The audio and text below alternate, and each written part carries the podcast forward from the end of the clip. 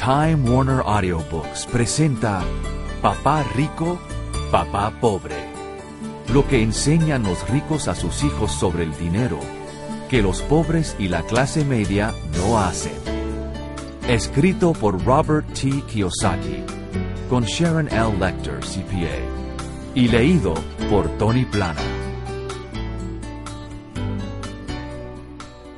Yo tenía dos padres, uno rico y uno pobre. Uno era muy educado e inteligente, tenía un doctorado y había completado cuatro años de estudio en menos de dos años. El otro padre nunca acabó octavo grado. Ambos hombres tuvieron éxito en sus carreras, trabajando duro todas sus vidas. Los dos obtuvieron buenos ingresos, a pesar de lo cual, uno tuvo apuros financieros toda su vida el otro se convertiría en uno de los hombres más ricos de Hawái. Uno se murió dejando muchos millones de dólares a su familia, a obras benéficas y a su iglesia. El otro solo dejó deudas. Ambos hombres eran fuertes, carismáticos e influyentes. Ambos hombres me ofrecieron consejo, pero no me aconsejaron las mismas cosas. Ambos hombres creyeron intensamente en la educación, pero no recomendaron las mismas asignaturas. Ser el producto de dos papás fuertes me proporcionó el lujo de observar los efectos que ambos tipos de mentalidades tienen en la vida de uno. Observé que las personas determinan sus vidas por sus pensamientos. Por ejemplo, mi papá pobre siempre decía, nunca seré rico, y esa profecía se volvió realidad. Por otro lado, mi papá rico siempre hablaba de sí mismo como si fuera rico. Decía cosas como soy un hombre rico y los ricos no hacen esto. Incluso cuando estaba arruinado, después de un gran fracaso financiero, continuaba refiriéndose a sí mismo como un hombre rico. Se defendía diciendo, hay una diferencia entre ser pobre y estar arruinado. Estar arruinado es temporal. Ser pobre es eterno.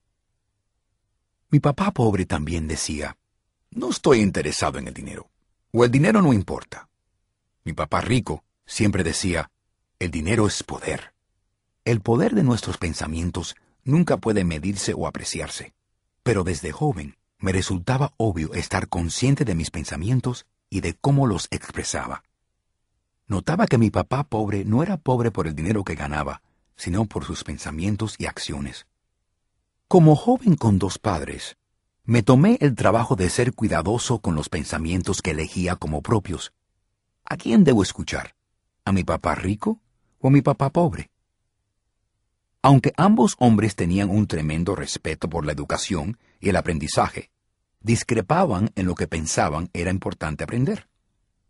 Uno quería que yo estudiara duro, consiguiera un título y un buen trabajo y que trabajara para ganar dinero. Quería que me hiciera un profesional, abogado, contador, o que fuera a una escuela de negocios a sacarme un MBA. El otro me animó a que estudiara para ser rico, para entender cómo funciona el dinero y cómo hacerlo trabajar para mí. Yo no trabajo para el dinero, era lo que repetía sin parar. El dinero trabaja para mí.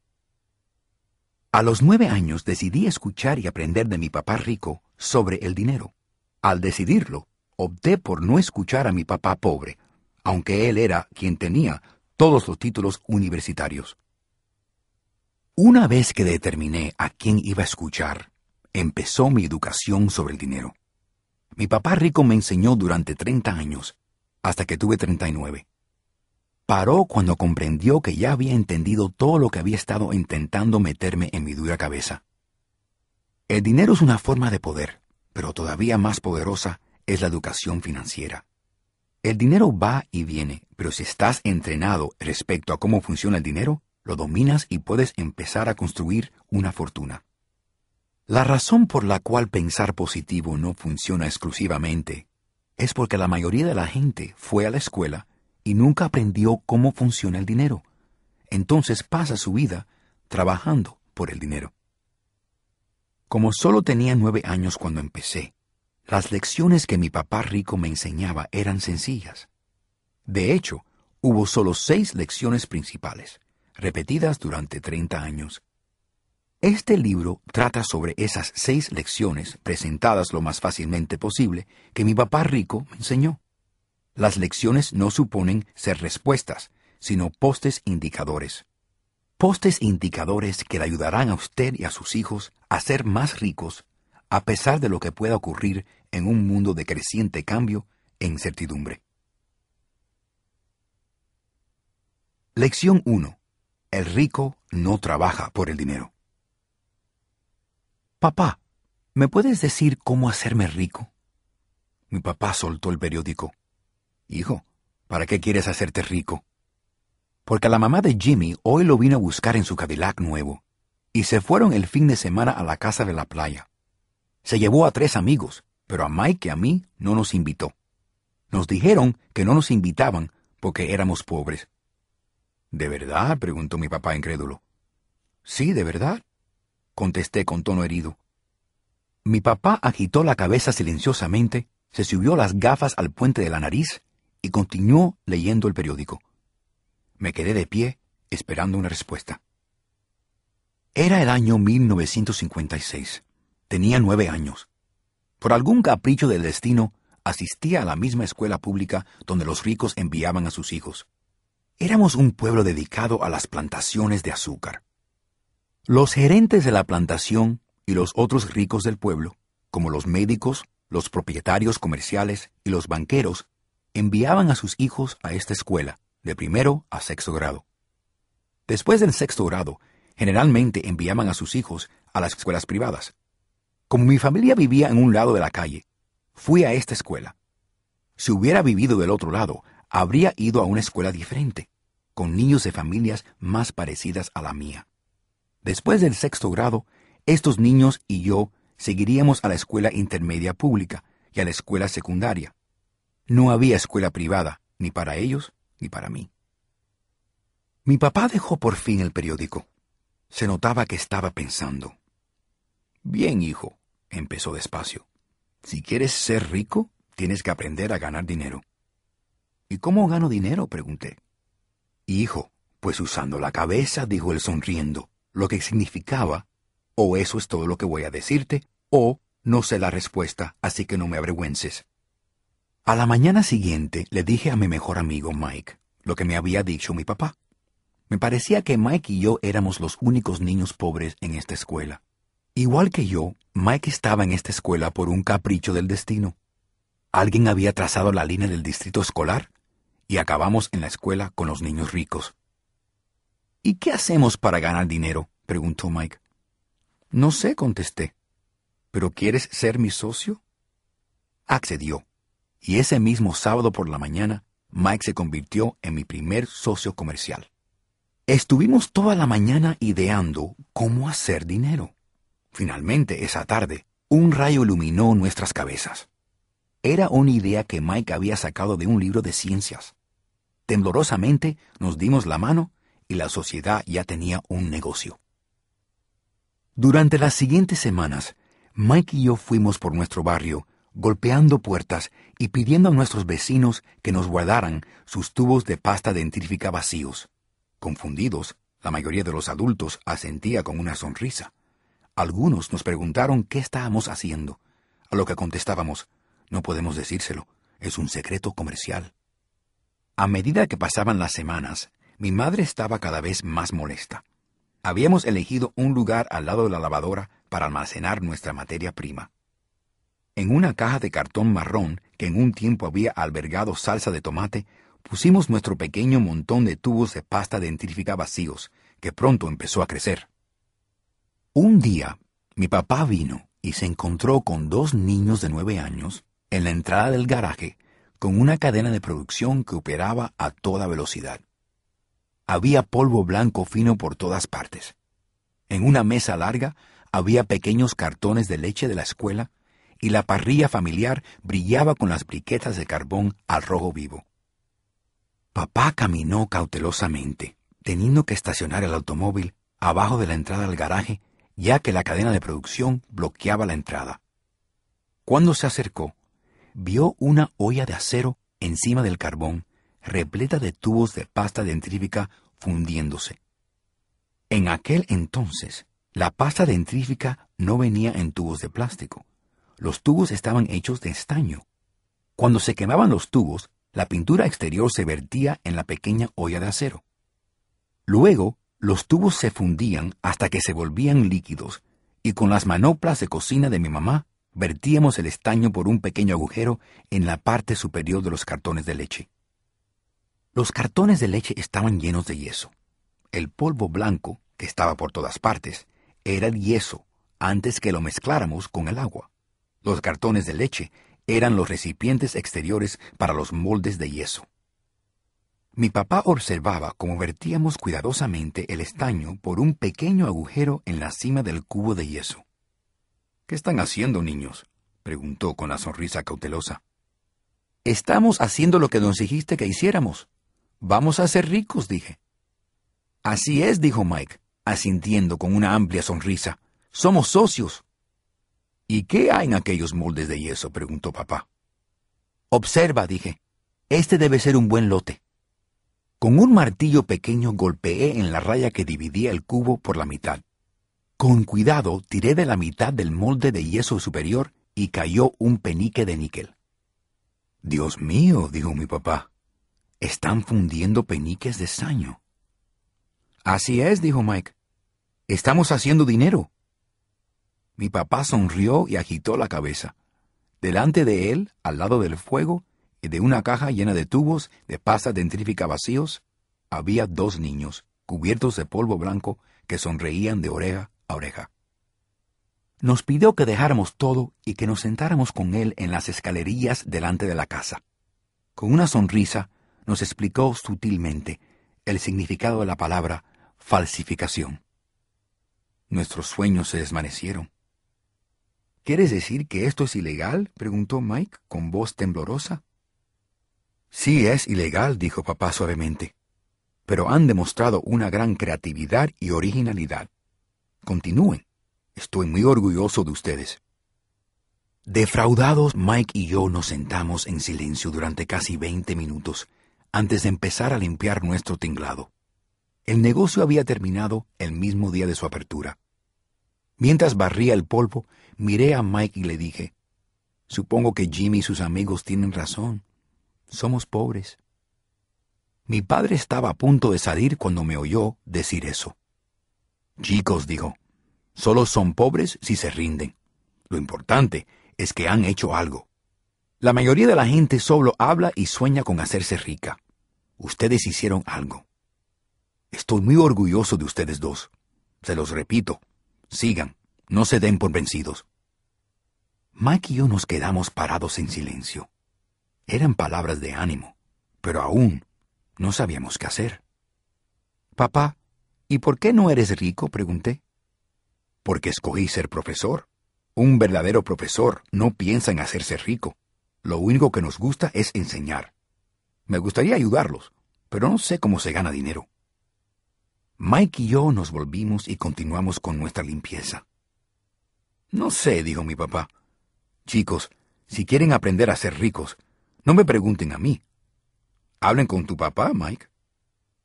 ¿Mi papá? preguntó Mike, arrugando el ceño. Sí, tu papá, repitió el mío, con una sonrisa. Tu papá y yo tenemos el mismo banquero, y él está fascinado con tu padre. Me ha dicho varias veces que tu padre es un genio para ganar dinero. Parece estar construyendo un imperio, y sospecho que en unos años será un hombre muy rico. Con eso, Mike y yo de nuevo nos animamos. Con vigor renovado, continuamos limpiando el enredo causado por nuestro ahora difunto primer negocio. Mientras limpiábamos, planeábamos cómo y cuándo hablar con el papá de Mike. El problema era que el papá de Mike trabajaba muchas horas y a menudo no llegaba a casa hasta tarde. Su padre era propietario de almacenes, una compañía de construcción una cadena de tiendas y tres restaurantes. Eran los restaurantes los que lo hacían llegar tarde. Cuando terminamos de limpiar, Mike se fue a casa en autobús. Cuando llegara esa noche a casa, iba a hablar con su papá y le iba a preguntar si podía enseñarnos a hacernos ricos. Mike prometió llamarme aunque fuera tarde en cuanto hablara con su papá. El teléfono sonó a las ocho y media de la noche. El papá de Mike estaba de acuerdo en reunirse con Mike y conmigo. A las siete y media de la mañana del sábado, cogí el autobús hacia la parte pobre del pueblo. Michael y yo nos encontramos con su papá a las ocho de la mañana. Andaba ocupado y llevaba trabajando más de una hora. Su supervisor de obras salía en su camioneta cuando me dirigía a su sencilla, pequeña y ordenada casa. Mike me encontró en la puerta. Papá está al teléfono. Dijo que lo esperáramos en el porche de atrás, dijo Mike abriéndome la puerta. El suelo de madera viejo crujió cuando crucé el umbral de esta envejecida casa. Había una humilde alfombrilla en el interior. La alfombrilla ocultaba los daños ocasionados por el uso y las innumerables pisadas que el suelo había aguantado. Aunque estaba limpia, hacía falta cambiarla. Sentí que me ahogaba al entrar en la estrecha sala repleta de enorme mobiliario mohoso y viejo, que hoy serían antigüedades. En el sofá había dos mujeres sentadas un poco mayores que mi mamá. Frente a las mujeres estaba sentado un hombre vestido de obrero. Sonrieron cuando Mike y yo caminamos delante de ellos hacia la cocina que lleva al porche desde donde se veía el patio trasero. Les devolví la sonrisa tímidamente. ¿Quiénes son ellos? pregunté. Ah, trabajan para mi papá, dijo Mike. El hombre mayor está encargado de los almacenes y las mujeres son gerentes de los restaurantes. Y ya viste el supervisor de obras, que trabaja en un proyecto de carreteras a 50 millas de aquí. El otro supervisor que está construyendo un conjunto residencial de viviendas salió antes de que llegaras. ¿Esto es siempre así? pregunté. No siempre, pero bastante a menudo, dijo Mike, sonriendo y acercando una silla para sentarse a mi lado. Le pregunté si nos enseñaría a ganar dinero, dijo Mike. Ah, ¿y qué dijo? pregunté, con curiosidad circunspecta. Bueno, al principio tenía una expresión medio cómica en la cara, pero después dijo que nos haría una oferta. Ah, dije, meciéndome en la silla contra la pared. Me quedé allí sentado, encaramado en las patas traseras de la silla. Mike hizo lo mismo. El papá de Mike irrumpió de repente por la enclenque puerta protectora hacia el porche. Mike y yo saltamos y nos cuadramos, no por respeto, sino porque nos había sobresaltado. Chicos, ¿están listos? preguntó el papá de Mike tirando de una silla para sentarse con nosotros. Asentimos con la cabeza y separamos nuestras sillas de la pared para sentarnos delante de él. Mike me cuenta que quieres aprender a ganar dinero. ¿Es así, Robert? Asentí rápidamente con la cabeza, un poco intimidado. Sus palabras y su sonrisa transmitían mucho poder. Bien, aquí está mi oferta. Les enseñaré, pero no lo haré como en una aula. Trabajarán para mí, y así les enseñaré. Si no trabajan para mí, no les enseñaré. Si trabajan, puedo enseñarles más rápidamente. Pero me harían perder el tiempo si lo único que quieren hacer es sentarse a escuchar como hacen en la escuela. Esa es la oferta. ¿La toman o la dejan? ¿Puedo hacerle primero una pregunta, Inkiri? No, la tomas o la dejas. Tengo demasiado trabajo para estar perdiendo el tiempo. Si no puedes decidirte resueltamente, tampoco podrás aprender nunca a ganar dinero. La tomo, dije. La tomo, dijo Mike. Bien, dijo el papá de Mike. La señora Martín vendrá dentro de diez minutos. Cuando haya terminado con ella, la acompañan a mi tienda y pueden empezar a trabajar. Les pagaré diez centavos la hora y trabajarán tres horas todos los sábados. Pero hoy tengo un juego de pelota, añadí. El papá de Mike bajó el tono de su voz. ¿Lo tomas o lo dejas? Lo tomo, contesté, escogiendo trabajar y aprender en lugar de jugar pelota. A las nueve de la mañana de un precioso sábado, Mike y yo estábamos trabajando para la señora Martín. Era una mujer simpática y paciente. Decía que Mike y yo le recordábamos a sus dos hijos mayores que ya se habían ido de casa. Aunque era amable, creía en trabajar duro y nos hacía trabajar. Era buena organizadora. Pasábamos tres horas bajando latas de conservas de los estantes y con un plumero suave les quitábamos el polvo una a una y las colocábamos de nuevo ordenadamente. Era un trabajo insoportablemente aburrido. Durante tres semanas, Mike y yo reportábamos a la señora Martín y trabajábamos nuestras tres horas. A mediodía terminábamos nuestro trabajo y ella nos ponía en la mano tres pequeños centavos. Incluso a los nueve años, durante los años cincuenta, tener treinta centavos no era gran cosa. Por aquel entonces, las historietas costaban diez centavos, y por eso generalmente gastaba mi dinero en historietas y me iba a casa. El miércoles de la cuarta semana estaba listo para renunciar. Había accedido a trabajar solo porque quería aprender del papá de Mike a ganar dinero. Y ahora era un esclavo por diez centavos la hora. Encima de eso, no había visto al papá de Mike desde ese primer sábado. Renuncio, le dije a Mike a la hora del almuerzo. El almuerzo del colegio era espantoso. La escuela aburrida, y ahora ni siquiera tenía la ilusión de los sábados. Pero los treinta centavos eran lo que realmente me molestaban. Esta vez Mike sonrió. Papá dijo que esto ocurriría. Dijo que nos encontráramos con él cuando estuvieras listo para renunciar. ¿Cómo? dije indignado. ¿Ha estado esperando que me arte? Más o menos, dijo Mike. Papá es un tipo especial. Enseña diferente que el tuyo. Tus padres aleccionan mucho. Mi papá es un hombre callado, de pocas palabras. Espera hasta este sábado. Le diré que estás listo. ¿Me han tendido una trampa? dije yo. Realmente no, pero quién sabe. Papá te lo explicará todo el sábado. Estaba listo y preparado para enfrentarlo. Incluso mi propio papá estaba molesto con él. Mi verdadero papá, al que yo llamo el pobre, pensaba que mi papá rico estaba violando las leyes de protección del menor y que debería ser investigado. Mi pobre y educado papá me dijo que exigiera lo que me merecía. Por lo menos 25 centavos la hora. Mi papá pobre me dijo que si no conseguía un aumento, renunciara inmediatamente. A las ocho de la mañana del sábado, pasaba por la misma carcomida puerta de la casa de Mike. Siéntate y espera tu turno, dijo el papá de Mike cuando entré. Se dio la vuelta y desapareció en su pequeña oficina al lado de una alcoba. Eché una mirada alrededor del cuarto y no vi a Mike en ninguna parte. Sintiéndome torpe, me senté cuidadosamente al lado de las mismas mujeres que estaban en el cuarto semanas antes. Sonrieron y se movieron para hacerme sitio en el sofá. Transcurrieron cuarenta y cinco minutos y ya estaba echando humo. Las dos mujeres se habían reunido con él hacía treinta minutos y se habían ido. Un señor mayor estuvo durante veinte minutos y también se había ido. La casa estaba vacía, y yo estaba sentado en su oscura y envejecida sala, un día soleado y bonito de Hawái, esperando hablar con un rácano que se aprovechaba de los niños. Lo oía conversar en la oficina, hablando por teléfono e ignorándome. Estaba más que listo para largarme, pero por alguna razón me quedé.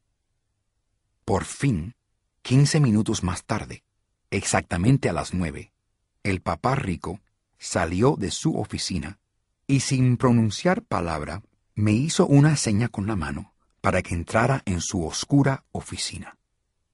Tengo entendido que quieres un aumento, o vas a dimitir, dijo el papá rico girando en la silla de su oficina. Usted no está respetando su parte de la oferta, dije bruscamente, casi llorando.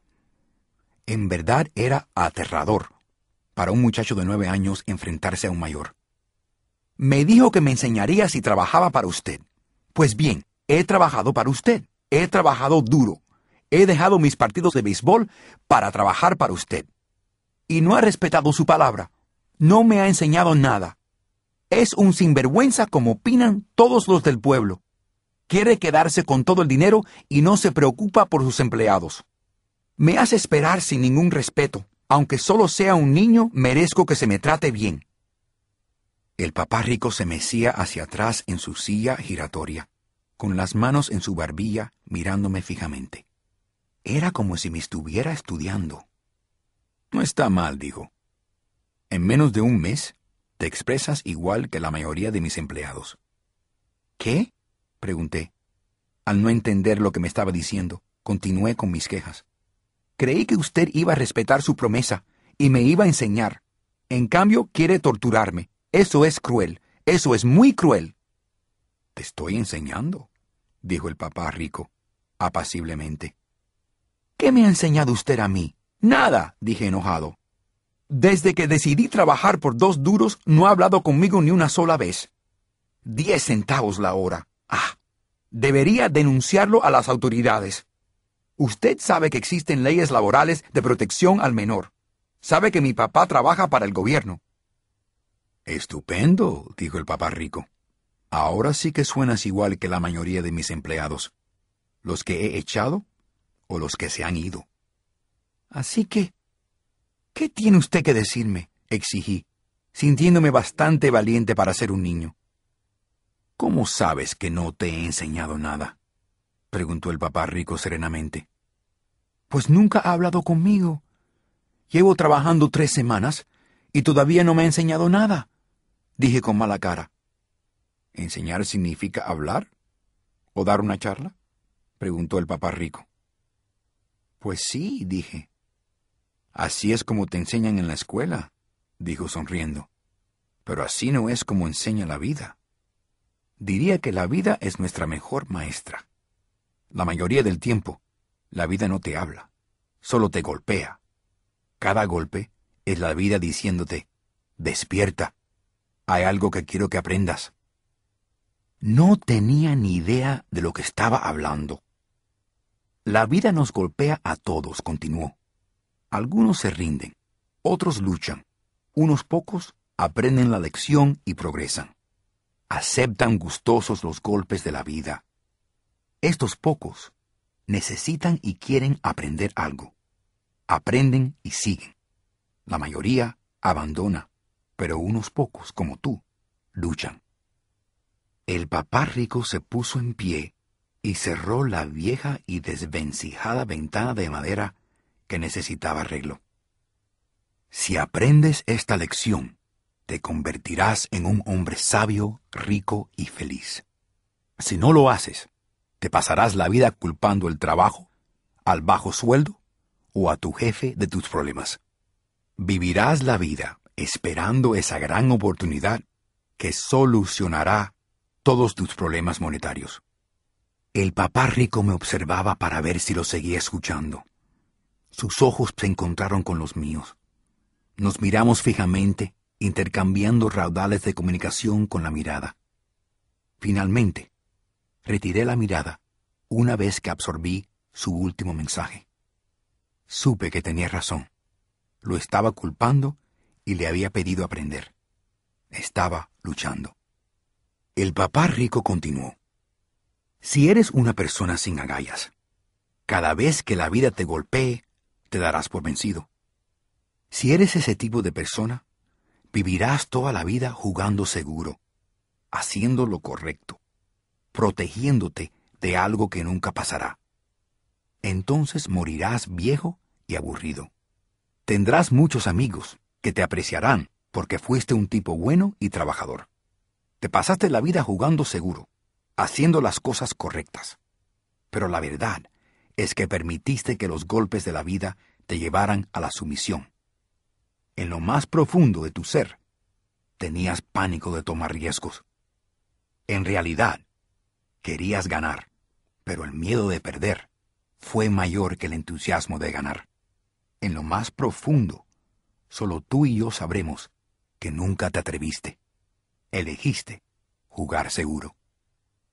Nuestras miradas se encontraron de nuevo. Nos miramos durante diez segundos, hasta que el mensaje fue recibido. ¿Usted me ha estado golpeando? pregunté. Algunas personas dirían que sí, sonrió el papá rico. Yo diría que apenas te dio un gustillo de lo que es la vida.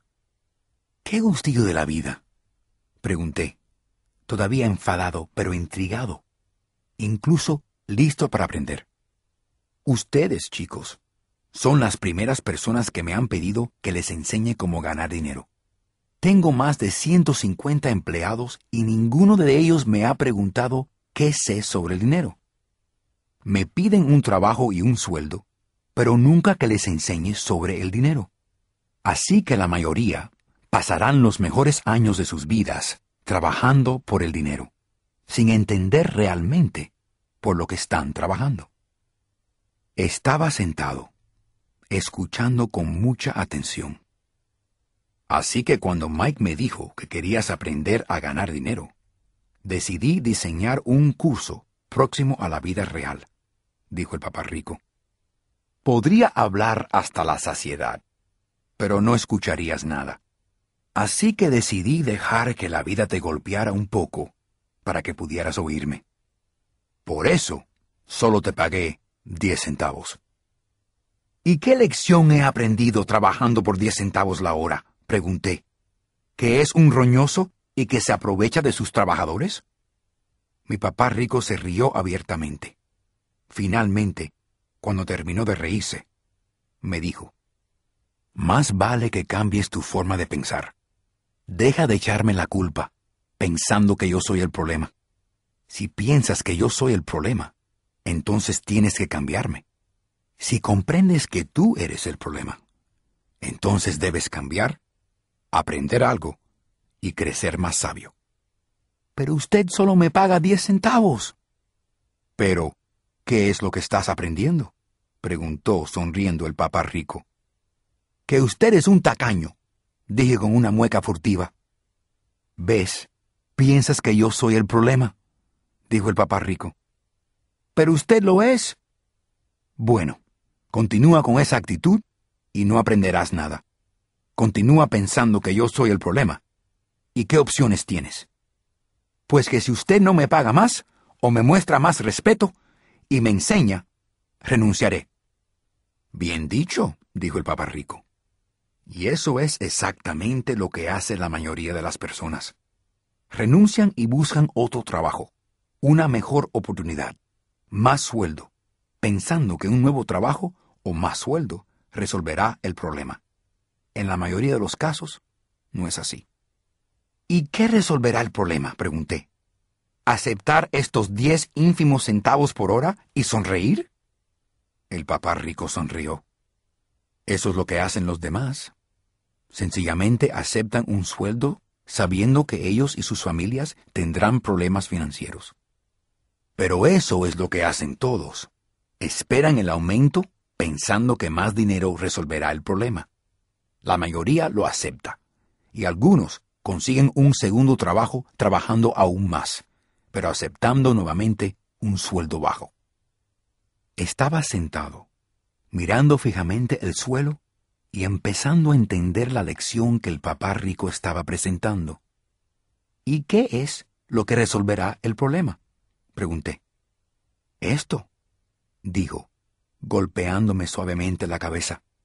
Esta materia entre tus orejas.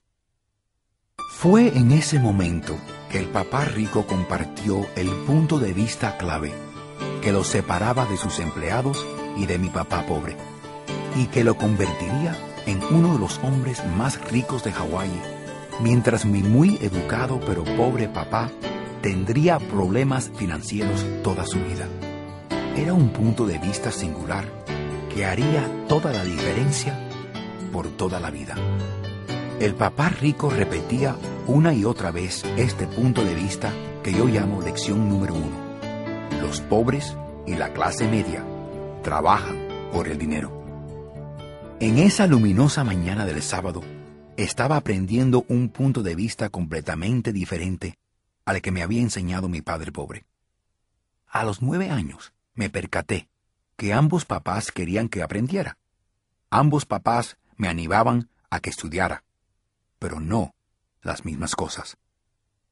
Mi instruido papá recomendaba que hiciera lo que él había hecho. Hijo, quiero que estudies duro y consigas buenas notas para que puedas encontrar un trabajo bueno y seguro en una gran empresa. Y asegúrate de que den buenos beneficios.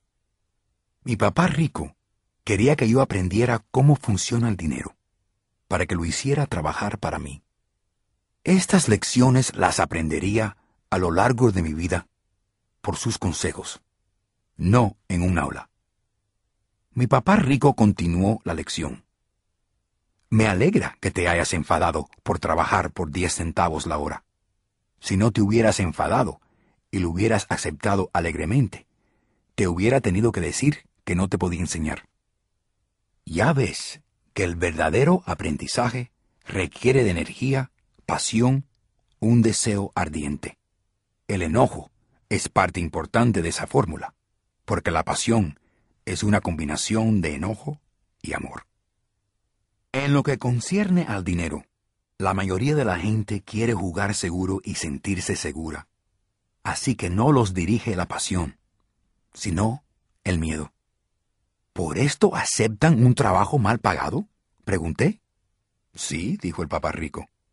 Algunos dicen que soy un explotador, porque no pago tanto como la plantación de azúcar o el gobierno. Yo digo que las personas se explotan a sí mismas. Es su miedo, no el mío. ¿Pero no siente que debería pagarles más? No tengo por qué.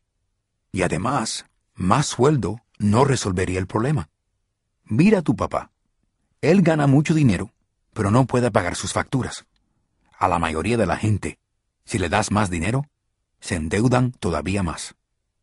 ¿Ese es el motivo de los diez centavos la hora? pregunté.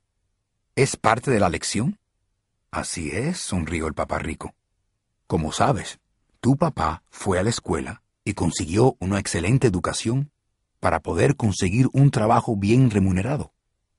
Y eso hizo pero todavía tiene problemas de dinero porque no aprendió nada en la escuela sobre el dinero. Y encima de esto, cree en trabajar por el dinero. ¿Y usted no? pregunté. No, verdaderamente no, dijo el papá rico. Si quieres aprender a trabajar por el dinero, quédate en la escuela. Es el mejor sitio para aprender eso. Pero si quieres aprender a que el dinero trabaje para ti, entonces yo te enseñaré. Pero solo si quieres aprender. ¿No quieren todos aprender eso? pregunté. No, dijo el papá rico, porque es más fácil aprender a trabajar por el dinero, sobre todo si te asusta el dinero. No entiendo, dije, frunciendo el ceño. Por ahora no te preocupes de eso. Solo entiende que es el miedo lo que hace que la mayoría de la gente esté en un trabajo. Miedo a no poder pagar sus cuentas. Miedo a ser despedido. Miedo a no tener suficiente dinero. Miedo a volver a empezar. Ese es el precio de estudiar una profesión o carrera y trabajar por el dinero. La mayoría de la gente se vuelve esclava del dinero y entonces se enfada con su jefe. Aprender que el dinero trabaje para uno ¿Es un curso completamente diferente de estudio? Pregunté. Totalmente, contestó el papá rico. Totalmente. Nos quedamos en silencio. Mis amigos habrían empezado su juego de béisbol de la Liga Menor. Pero por alguna razón, ahora estaba agradecido de haber decidido trabajar por diez centavos la hora. Sentía que estaba a punto de aprender algo que mis amigos no aprenderían en la escuela. ¿Listo para aprender? preguntó el papá rico. Definitivamente, dije, con una sonrisa. He guardado mi promesa, dijo el papá rico. Te he estado enseñando a distancia. A tus nueve años, has comprobado lo que se siente cuando trabajas por el dinero. Solo multiplica tu último mes por cincuenta años y verás lo que hace la mayoría de la gente con su vida. No entiendo, dije. ¿Cómo te sentiste esperando en la cola para verme? Una vez para que te contratara y la otra para pedir más dinero. Muy mal, dije. Si escoges trabajar por el dinero, así es la vida de muchas personas, dijo el papá rico. ¿Y cómo te sentiste cuando la señora Martín te entregaba las tres monedas de diez centavos por tres horas de trabajo? Sentía que no era suficiente. Parecía como nada me sentía defraudado, dije. Pues así se sienten la mayoría de los empleados cuando ven sus sueldos. Sobre todo después de todos los impuestos y otras deducciones que les sacan. Por lo menos tú cobraste el 100%. ¿Quiere decir que la mayoría de los empleados no cobran todo? Pregunté asombrado. Cielos no, dijo el papá rico. El gobierno siempre cobra primero su parte. ¿Y cómo hacen eso? pregunté. Impuestos, dijo el papá rico. Te graban cuando ganas. Te graban cuando gastas. Te graban cuando ahorras. Te graban cuando te mueres. ¿Y por qué les permiten hacer eso? Los ricos no los dejan, dijo el papá rico con una sonrisa. Los pobres y la clase media, sí. Apostaría que gano más que tu papá, pero él paga más impuestos. ¿Cómo puede ser eso? pregunté. A mis nueve años de edad, eso no tenía ningún sentido. ¿Por qué permitirían al gobierno hacer eso? El papá rico se quedó callado. Supongo que quería que escuchara, en lugar de hablar. Finalmente me tranquilicé. No me gustó lo que había escuchado. Sabía que mi papá se quejaba constantemente de pagar muchos impuestos, pero nunca hizo nada al respecto. ¿Significaba que la vida lo estaba golpeando? El papá rico se meció lenta y silenciosamente en su silla y se quedó mirándome. ¿Listo para aprender? preguntó. Asentí despacio. Como te dije, hay mucho que aprender. Aprender que el dinero trabaje para ti es una práctica constante. La mayoría de la gente va a la universidad cuatro años y ahí termina su educación. Yo sé que estudiaré el dinero toda mi vida, porque cuanto más descubro, más me doy cuenta de todo lo que necesito saber. La mayoría nunca estudia el tema. Van a trabajar, consiguen su sueldo, cuadran su talonario de cheques y ya está. Y encima se preguntan por qué tienen problemas de dinero. Piensan que con más dinero resolverán el problema. Aunque algunos comprenden que el problema es su falta de educación financiera. ¿Así que mi papá tiene problemas con los impuestos porque no entiende el dinero? Pregunté desconcertado. Mira, dijo el papá rico, los impuestos son solo una pequeña parte de cómo aprender a que el dinero trabaje para ti. Hoy, lo único que quería averiguar era si seguías interesado en aprender sobre el dinero. La mayoría de la gente no lo está. Quiere ir a la escuela, aprender una profesión, entretenerse en el trabajo y ganar mucho dinero. Un día se levantan con grandes problemas de dinero y ya no pueden parar de trabajar. Ese es el precio de saber solo trabajar para ganar el dinero, en vez de estudiar para hacer que el dinero trabaje para ti. Así que, ¿todavía tienes ganas de aprender? Asentí con la cabeza. Estupendo, dijo el papá rico. Ahora vuelve al trabajo. Pero ahora no te pagaré nada. ¿Cómo? pregunté asombrado. Ya me escuchaste. Nada. Trabajarás las mismas tres horas cada sábado, pero no te pagaré los diez centavos la hora. Dijiste que querías aprender a no trabajar por el dinero. Por eso no te voy a pagar. No podía creer lo que estaba escuchando. Ya he hablado con Mike, continuó el papá rico. Está trabajando desempolvando y colocando las latas de conserva gratis. Más vale que te des prisa y vuelvas allí. Me quedé de pie, sin creerme el mal negocio en el que me había metido. Vine a pedir un aumento y me estaba diciendo que continuara trabajando por nada. El papá rico me tocó de nuevo en la cabeza, diciéndome, utiliza esto, y ahora vete de aquí y regresa al trabajo. No le dije a mi papá pobre lo que me estaban pagando. No lo habría entendido y no quería intentar explicarle algo que ni yo mismo aún entendía. Durante tres semanas más, Mike y yo trabajamos tres horas, todos los sábados, sin sueldo. El trabajo no me molestaba, y la rutina se hizo más llevadera. Era el no poder jugar al béisbol y no poder comprarme las historietas lo que más me molestaba. Mi papá rico vino al mediodía de la tercera semana. Oímos llegar su camión al estacionamiento y el ruido cuando apagó el motor. Entró en la tienda y abrazó a la señora Martín. Después de averiguar cómo iban las cosas, metió la mano en el congelador, sacó dos helados, los pagó y nos señaló a Mike y a mí. Chicos, vamos a dar un paseo.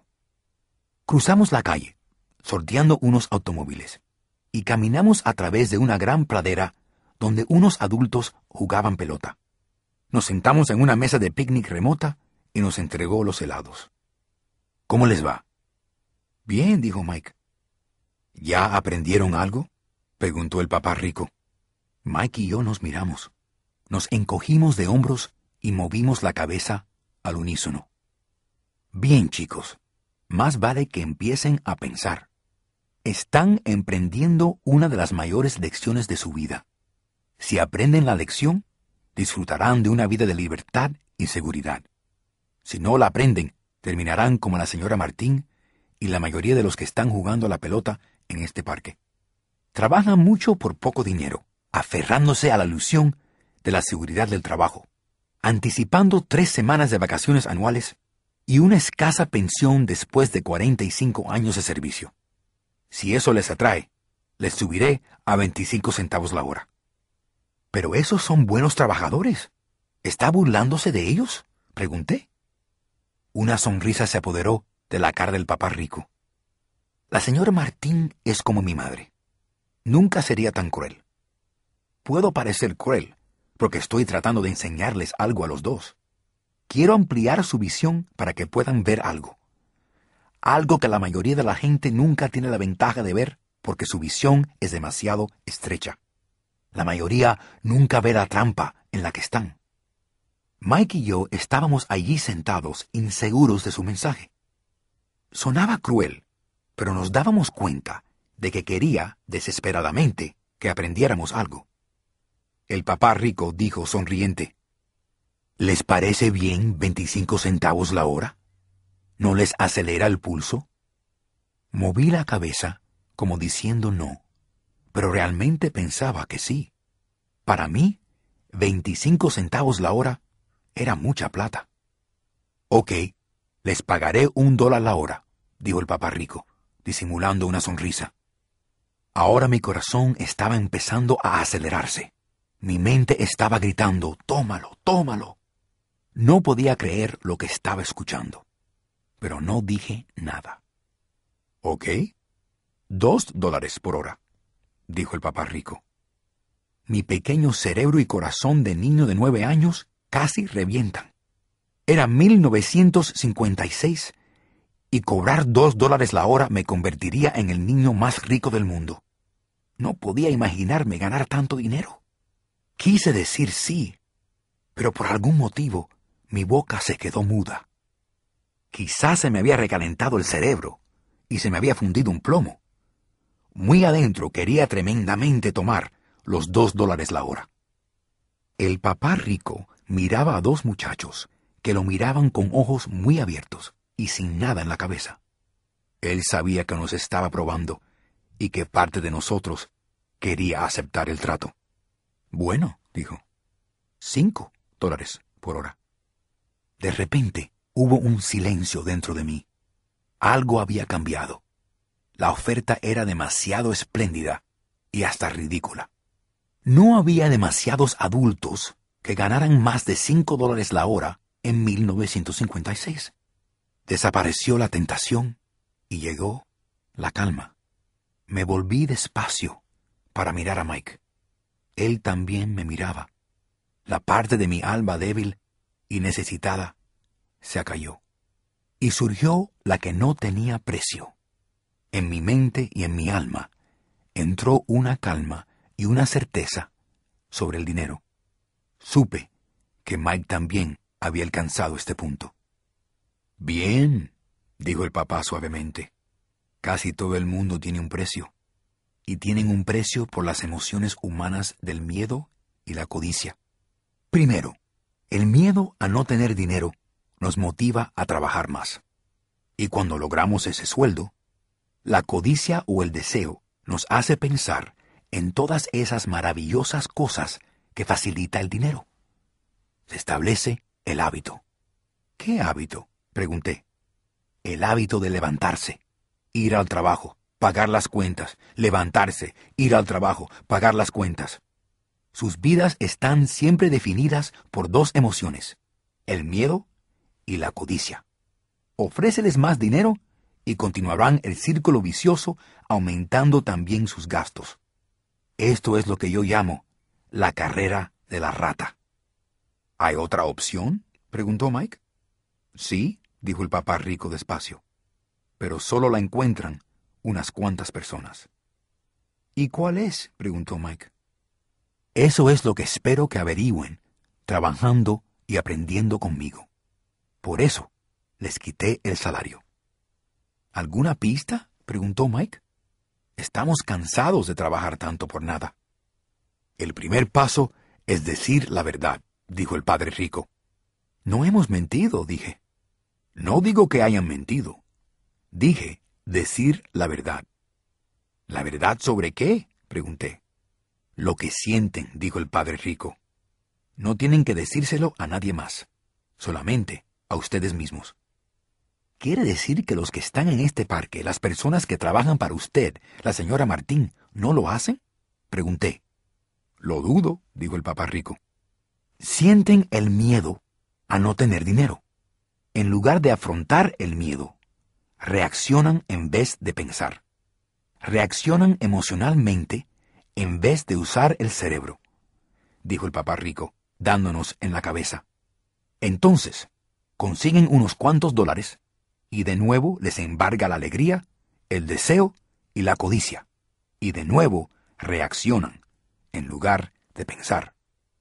Sus emociones piensan por ellos, dijo Mike. Así es, dijo el papá rico. El dinero domina sus vidas, y ellos se niegan a aceptarlo. El dinero domina sus emociones y, en consecuencia, sus almas. El papá rico se quedó callado dejando que sus palabras penetraran.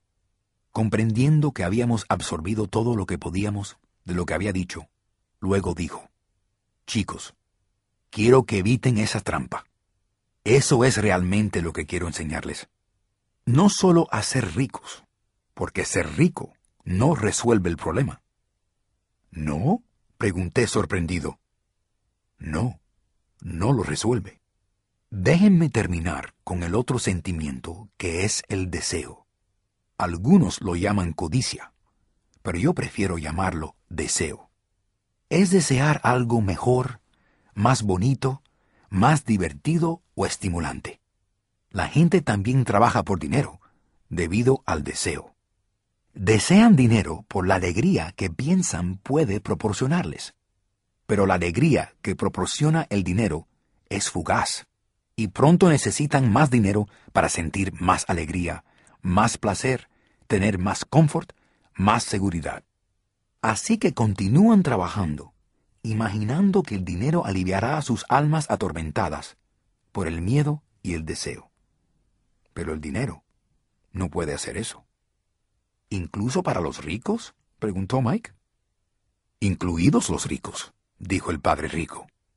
De hecho, la razón por la cual muchos ricos son ricos no es por deseo, sino por miedo. Creen que el dinero puede eliminar el miedo a no tener dinero, a ser pobre, y lo acumulan para descubrir que el miedo aumenta. Ahora temen perderlo. Tengo amigos que siguen trabajando aunque tienen suficiente. Conozco personas que tienen millones y que tienen más miedo que cuando eran pobres. Tienen terror a perder todo su dinero. Quiero enseñarles a dominar el poder del dinero, a no tenerle miedo. Eso no se lo enseñan en la escuela. Si no lo aprenden, se convertirán en esclavos del dinero. Por fin empezaba a tener sentido. Quería que ampliáramos nuestros horizontes, que viéramos lo que no podía ver ni la señora Martín, ni sus empleados, ni mi padre. Utilizaba ejemplos que entonces parecían crueles, pero que nunca he olvidado. Mi visión se amplió ese día, y pude divisar la trampa que aguarda a la mayoría. En última instancia, todos somos empleados, pero trabajamos a distintos niveles, dijo el papá rico. Chicos, lo único que quiero es que tengan la oportunidad de evitar la trampa la trampa causada por esas dos emociones, el miedo y el deseo. Úsenlos a su favor, no en su contra. Eso es lo que quiero enseñarles. No me interesa solamente educarlos para ganar un montón de dinero. Eso no los ayudará con el miedo ni el deseo. Si no se ocupan primero del miedo y del deseo y se hacen ricos, solo serán unos esclavos bien pagados. ¿Y cómo evitamos la trampa? pregunté. La principal causa de la pobreza o de los problemas financieros es el miedo y la ignorancia. Ni la economía, ni el gobierno, ni el rico. Son el propio miedo y la ignorancia los que mantiene atrapadas a las personas. Así que chicos, vayan a la escuela y saquen un título universitario. Yo les enseñaré cómo evitar la trampa. Estaban surgiendo los pedazos del rompecabezas. Mi instruido papá tenía una buena educación y una gran carrera, pero la escuela nunca le enseñó cómo ocuparse del dinero o de sus miedos. Estaba claro que podía aprender algo diferente e importante de ambos padres. Ha estado hablando del miedo a no tener dinero. ¿Cómo nos afecta el deseo de tener dinero? preguntó Mike. ¿Cómo se sintieron cuando los tenté con un aumento de sueldo? ¿Aumentó su deseo? Asentimos. Al no rendirse ante las emociones, pudieron detenerse, reaccionar y pensar. Eso es muy importante. Siempre tendremos sentimientos de miedo y codicia. A partir de ahora, es primordial que utilicen esos sentimientos para su bien a largo plazo y no permitan que sus emociones los dominen al controlar sus pensamientos. Muchas personas utilizan el miedo y la codicia contra ellos mismos. Así empieza la ignorancia. La mayoría, debido al deseo y al miedo, viven buscando un sueldo, un aumento, seguridad en el trabajo, sin preguntarse a dónde los conducen esas emociones. Es igual que el cuadro del asno, arrastrando una carreta, con su dueño colgando una zanahoria delante de su hocico. El dueño del asno va donde quiere ir, pero el asno persigue una quimera. Mañana solo habrá otra zanahoria.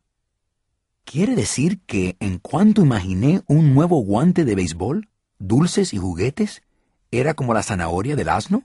preguntó Mike. Sí. Y cuanto más adulto, más caros son los juguetes. Un automóvil nuevo, un barco y una casa grande para impresionar a tus amigos, dijo el papá rico con una sonrisa. El miedo te empuja por la puerta y el deseo te llama, atrayéndote hacia el abismo. Esa es la trampa. ¿Y cuál es la respuesta? preguntó Mike. La ignorancia intensifica el miedo y el deseo. Por eso los ricos, cuanto más ricos son, más miedo tienen. El dinero es la zanahoria, la quimera. El papá rico siguió explicando que la vida del ser humano es una lucha entre la ignorancia y la clarificación. Nos explicó que cuando la persona deja de buscar información y conocimiento de sí mismo, aparece la ignorancia. Esa lucha es una decisión fugaz que abre o cierra la mente de uno. Miren, la escuela es importantísima, dijo. Se va a la escuela para aprender un oficio o una profesión y contribuir a la sociedad. Toda cultura necesita maestros, doctores, mecánicos, artistas, cocineros, vendedores, policías, bomberos, soldados. Las escuelas los preparan para que nuestra sociedad crezca y progrese.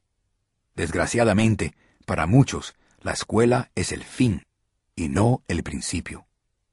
¿Y qué tiene que ver la ignorancia con la codicia y el miedo? pregunté.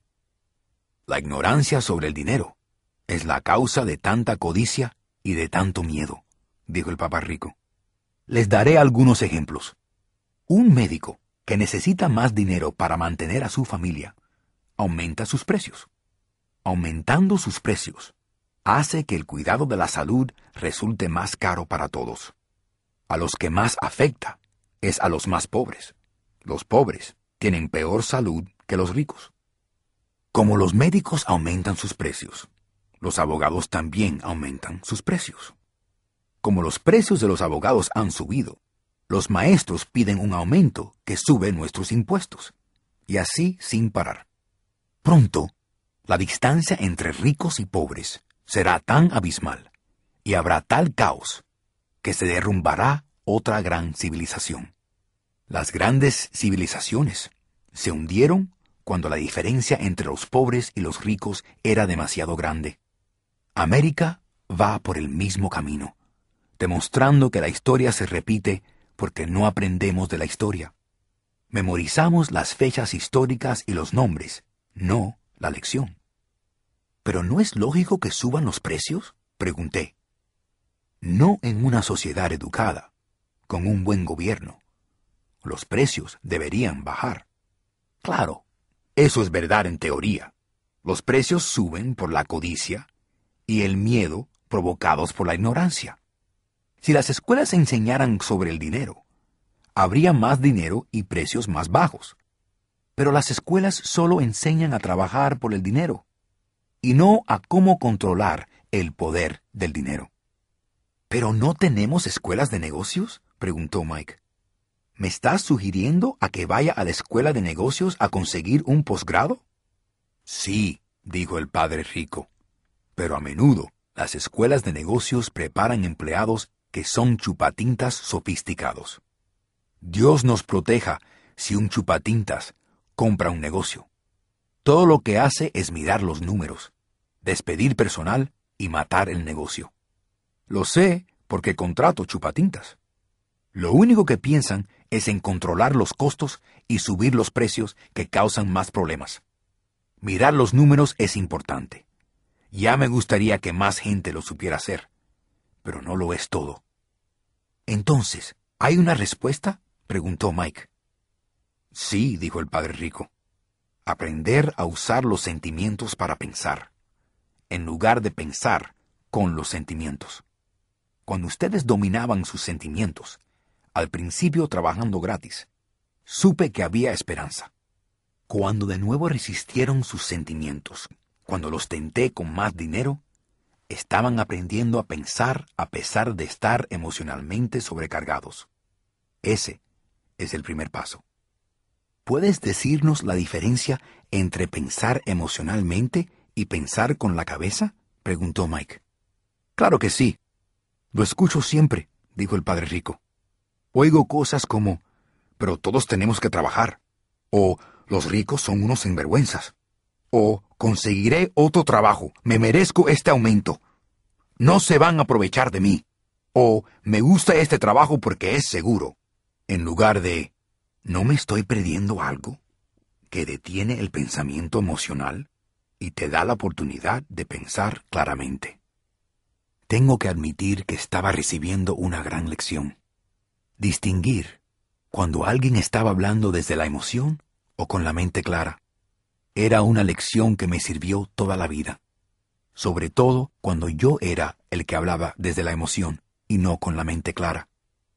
De regreso a la tienda, el papá rico explicaba que el rico realmente hacía dinero, no trabajaba por él. Continuó explicándonos que cuando Mike y yo fundíamos las monedas de plomo de cinco centavos, creyéndonos que estábamos ganando dinero, Estábamos próximos a la forma de pensar de los ricos. El único problema es que era ilegal. El papá rico siguió diciéndonos que el rico sabe que el dinero es una ilusión, igual que la zanahoria para el asno. Solo por miedo y codicia, la ilusión del dinero es aceptada por billones de personas pensando que el dinero es real. El dinero es inventado. Es solo por esta quimera de confianza y la ignorancia de las masas que todavía se mantiene esta casa de naipes. De hecho, dijo, por muchas razones, la zanahoria del asno vale más que el dinero. Subiendo su camioneta de reparto fuera del pequeño establecimiento, añadió, Continúen trabajando, pero cuanto más pronto olviden que necesitan un sueldo, más fácil les será la vida sigan usando el cerebro y trabajando gratis. Y pronto, la mente les enseñará la forma de hacer más dinero del que yo les pagaría en la vida. Verán cosas que otros no ven. Mike y yo recogimos nuestras cosas de la tienda y nos despedimos de la señora Martín. Regresamos al parque, a la misma mesa, y pasamos varias horas pensando y hablando. Pasamos la siguiente semana en la escuela pensando y charlando. Durante dos semanas más continuamos pensando, hablando y trabajando gratis. Al final del segundo sábado, me despedía de nuevo de la señora Martín y miraba adelante el kiosco de las historietas. Lo más duro de no cobrar ni los 30 centavos todos los sábados era que no tenía dinero para comprar historietas. De repente, mientras la señora Martín se despedía de nosotros, vi que hacía algo que nunca la había visto hacer antes.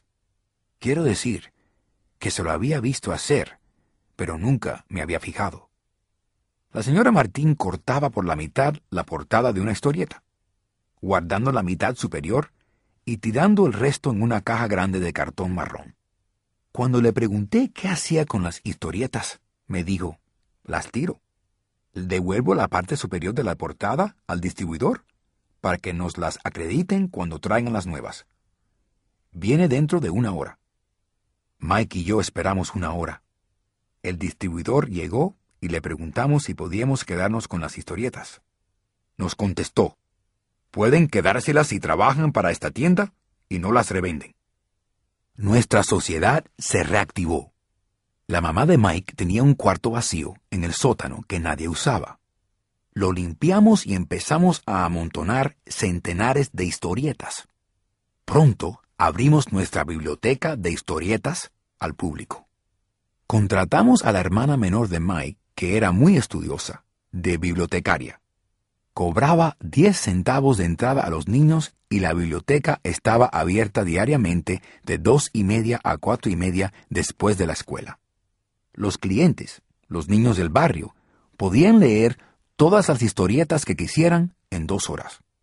Era una ganga para ellos, porque cada historieta costaba 10 centavos y podían leer cinco o seis en dos horas.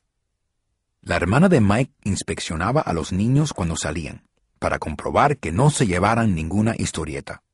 También llevaba los libros, anotando cuántos niños venían al día, quiénes eran y cualquier otro comentario. Durante tres meses, Mike y yo ganamos casi nueve dólares cincuenta centavos semanales. A su hermana le pagábamos un dólar por semana y le dejábamos que leyera gratis las historietas, cosa que nunca hacía porque siempre estaba estudiando. Mike y yo respetamos nuestro acuerdo y trabajábamos en la tienda todos los sábados y recogíamos las historietas de todas las tiendas. Guardamos nuestro acuerdo con el distribuidor y no vendimos ninguna. Cuando se estropeaban, las quemábamos. Probamos abrir una sucursal de la oficina, pero nunca encontramos a alguien tan trabajador y de quien nos pudiéramos fiar tanto como de la hermana de Mike. De muy jóvenes descubrimos lo difícil que es conseguir buenos empleados. Tres meses después de la inauguración de la biblioteca, se armó una pelea en el cuarto. Algunos matones de otro barrio entraron a la fuerza y empezaron a pelear. El papá de Mike sugirió que cerráramos el negocio. Así que nuestro negocio de tebeos cerró y dejamos de trabajar los sábados en la tienda de conveniencia. Sin embargo, el papá rico seguía entusiasmado, porque tenía cosas nuevas que enseñarnos. Estaba contento de que hubiéramos aprendido tan bien nuestra primera lección. Habíamos aprendido a hacer que el dinero trabajara para nosotros. Al no pagarnos,